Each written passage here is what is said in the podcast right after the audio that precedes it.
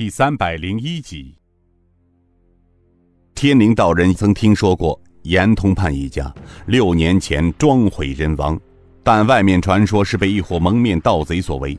没曾想到严府冤魂竟然来找梁知州，他心里明白，这冤有头债有主，如果自己再不全身而退，一世英名就此葬送在这里了。他左思右想，严家含冤屈死，定是眼前的梁知州所为。那么自己下山为他收服厉鬼。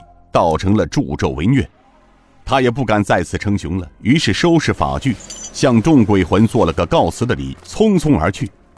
院子里除了吓昏过去的梁知州和管家之外，没有一个人影。只听得一个厉鬼轻声道：“高大哥，将人点上昏穴带走，明晚咱们再演一场，争取问出口供。”是。两个牛头马面从众鬼中出来。提起昏迷中的梁明远，飞出后墙，众鬼随之纵身而起，消失在黑夜之中。这天灵道人匆匆出了梁府，走在回山的路上，越想越不对劲儿。他心烦地坐在路边的一块巨石上，苦苦地思索着自己的问题出在哪里。难道说深山修炼数十年，自己半生的努力白费了？猛然间。他似乎想到了什么，于是他站起身来往回走。他似是想回到梁府，想查看什么。这天灵道人匆匆往回赶，一路上他想，自己自幼随师傅深山苦修，对易学的修为真可谓到了洞察天机的地步。每次下山，无论是相术、卜卦、设坛请神捉鬼，无往而不利，从未失手过。然而今晚却栽得莫名其妙，他从未见到过如此厉害的鬼魂。让他想不通的是，这些鬼魂似乎对他设的法坛没有丝毫的忌惮，而且是有针对性的攻击，根本就无视他的存在，可以说到了肆无忌惮的地步。这是什么道理？他打破脑袋都无法相通。所以他返身回梁府，想一查究竟。当他来到梁府的时候，梁府却空无一人，法坛上还是他逃走时的模样，没人动过，甚至连府中的家奴卫士都不知躲到哪里去了。院中寂静的让人窒息，天空中的半钩弯月在云中穿梭。天灵道人十分沮丧地坐在椅子上，冥思苦想。正在此时，突听得：“天灵。”你仍然不甘心吗？又回来了。这声音从四面八方传来，又似乎是发自地下。天灵道人急忙站起身来问道：“阁下何人？为何戏弄于我？请现身一见。”只听得那幽怨的声音道：“天灵，你枉自称是一个得道高人。”难道你忘了“人鬼殊途”这句话了？要知道，老夫若是不想见你，你即便是开了天眼又怎么样？同样是无法见到老夫的。若是老夫想让你看见，也用不着你动什么心思。你留在梁府，就是等本道人回来。又是一阵哈哈大笑。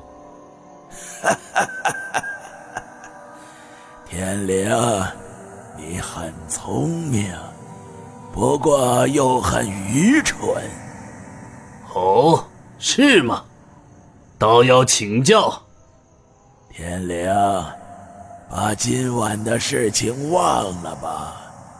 今晚，老夫只是来勾取那欺世盗名的梁明远的魂，让他陪老夫到地府去走走，阎王殿那里去对质。你算是恰逢其会罢了，所以老夫并未为难你。如果……老夫若是要对付你，你自认是老夫的对手吗？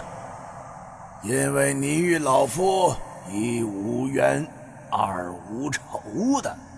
你走吧，留在这里对你没什么好处。即使你见到老夫，又能怎样啊？因为这世界上都存在因果关系，有因便有果，你明白了吗？天灵道人沉默了，想了想之后，他拿起桃木巨剑，转身而走。直到现在，他始终没有弄明白，他们到底是人还是鬼。梁明远昏昏入睡，睡梦中，他从一张华丽的大床上醒来。金碧辉煌的屋内摆着许多书架，书架上放满了各式各样的书籍。从房门到房内站立着十多个宫装女子。他四下看了看，这房间似乎十分熟悉，但这些绝色宫女却是一个都没有见过，十分陌生。再看整个巨大的书房，所摆放的物件饰品，没有一件是民间所能享用的。这些物件饰品似乎是皇宫御用。梁明远又忽然发现自己身上穿的的衣服却是黄袍，黄袍上的九条金龙金光闪闪，莫非自己登上皇位了？正在此时，门口来了一个人，他躬身道。呃，禀万岁爷，时辰已到，请万岁爷上朝亲阅登基大典呢。